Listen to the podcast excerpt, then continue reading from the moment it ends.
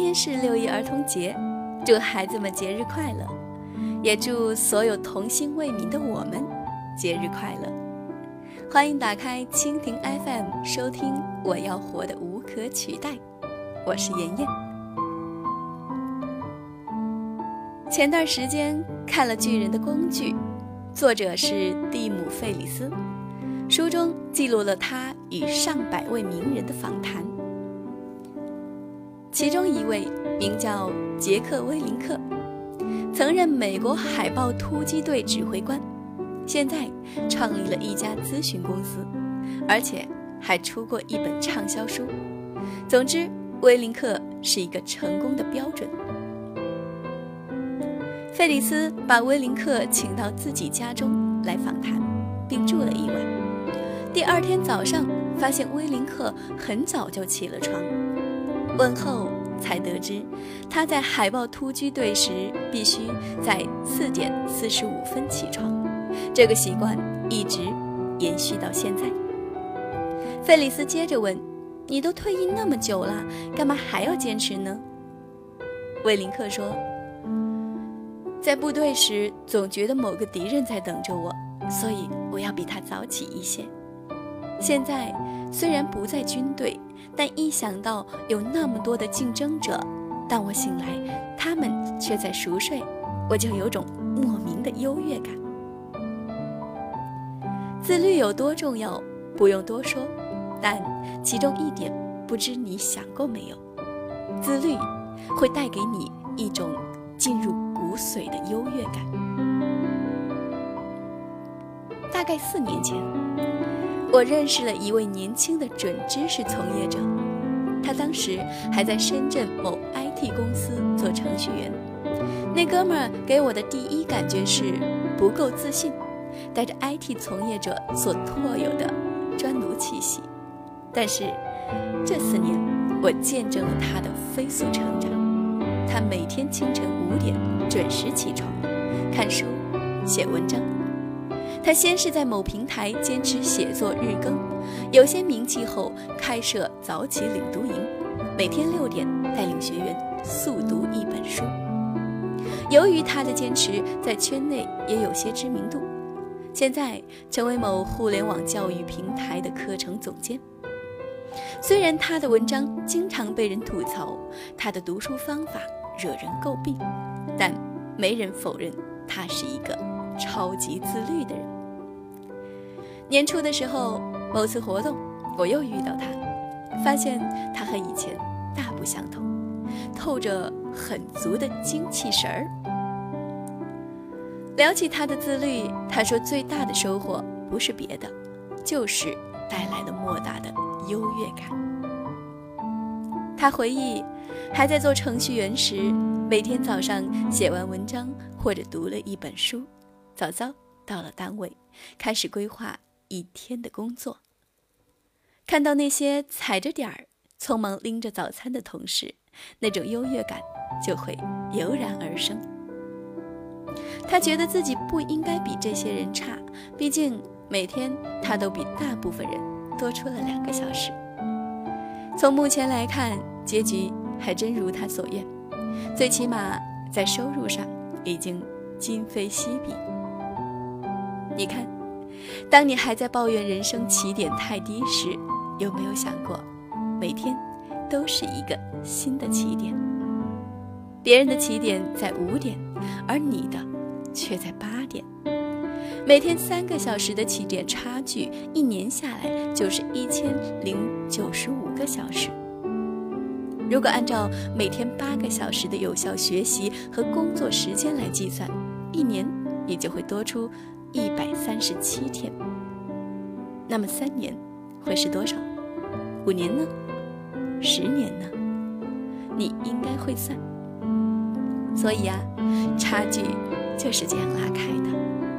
南怀瑾先生曾经说过：“能够控制早晨的人，方可控制人生。”一个人如果连早起都做不到，你还指望他这一天能做些什么呢？多数成功人士都有早起的习惯。著名作家村上春树每天四点半起床，联想创始人柳传志每天五点前起床，百事可乐 CEO 斯蒂夫·雷尼蒙德每天五点起床，百度李彦宏每天早晨五点多就被机会叫醒。所以，如果说自律是成功的标配，那么早起就是自律的低配。说到早起好处，只说优越感显得过于感性。那么，我们来说一说一些科学上的依据。最重要的事儿只有一件，书中曾讲了一个案例：法官审批犯人假释申请时，上午和下午的通过率是不同的。上午九点最高达到百分之七十左右，而下午四最低仅有百分之十。这说明我们的自控、乐观、意志都与精力有关。而并非可以随意存起，所以在早上精力最充沛之时进行规划，会更理性；进行学习会更专注；做任何事儿都拥有更强的自控能力。除此，《深度工作》一书曾说，对于专注力来讲，有一个致命的隐形杀手，叫做注意力残留。两个任务切换时会无故消耗巨大的能量，因为从之前的任务切换过来后，你的心思和情绪还需要一段过渡期，这段时间是被无端浪费掉的。所以，早起可以避免这种情况的发生，因为此时你的时间是干净的，没有人来打扰你，此时效率最高，也最容易有高质量的产出。上面所说的两点优势，我很有体会。每天五点坐在桌前开始录音，万物寂静，心如止水，效率自然高了很多。你肯定会说，我当然知道早起重要啊，我也尝试过 n 次，可臣妾总是做不到，这该怎么破呀？贡献几条我试过的方法。一。告别熬夜。其实最难过的一关，不在早上，而在晚上。很多人晚上舍不得早睡，总是心有不甘，害怕错过什么精彩的东西。最终的结果是，越晚睡，越晚起。晚上到了该睡的点钟还不睡，接着晚睡，形成一种恶性循环。所以，你必须设置一个固定的就寝时间。就算睡不着，也要关掉手机。有研究表明，电子屏幕会影响睡眠。二，把手机放在离自己远的地方。如果晚上入睡困难，还要不要早起呢？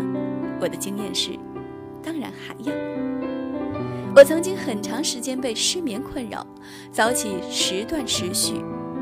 可当我持续天天早起后，失眠情况。竟然好转了很多，我相信这是一种良性循环的效果。当然，循环还没形成时，早起最困难。这里的诀窍是，你设了闹铃之后，一定要把手机放远一点。人在意识完全清醒前很难自控。如果手机在身边，听到闹铃后，你的潜意识会第一时间把它关掉。等你苏醒后，你甚至以为手机根本没有响过。当手机比较远的时候，你必须要爬起来，走过去。这时，你的意识已完全苏醒。三，目标设置循序渐进。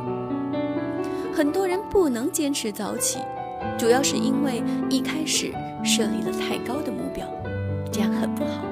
只要你破了一次，你的大脑就会告诉你：“算了，你根本做不到。”正确的做法是将目标设低一些，比如每周早起一天。当能稳定做到之后，再逐渐加满，每周两天、三天、四天。其实意志力就像健身，都是逐步加重，哪有一上来就举个大杠铃的？那还不把你压死了？四，千万不要自虐，敲黑板哦，这是最重要的一点。在早起习惯形成的初期，最忌讳做太过苦逼的事儿。这时的首要目的是形成固定的生物钟，其他都是其次。如果一上来就背二十四史、学习博弈论、练习葵花宝典，没人能一开始就坚持下来。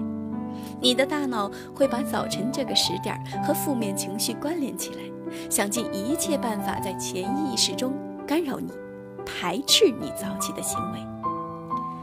正确的做法是，把一些喜欢的东西和早晨关联起来，比如你喜欢打篮球，早上就可以去打呀；你喜欢听音乐，早上起来就可以听一听。总之。先不要纠结早起做什么，而要先能起来，这很重要。等习惯养成后，再慢慢调整内容，会变得很容易。五，阶段达成时要庆祝。如果完成了自己设立的早起目标，一定要庆祝一下，犒劳自己。要知道，仪式感很重要，它在你心中会给你很多正向的暗示。把你推入一个螺旋上升的通道。好了，以上就是我们提供的五点建议，你可以尝试一下。早起让你优越感爆棚哦！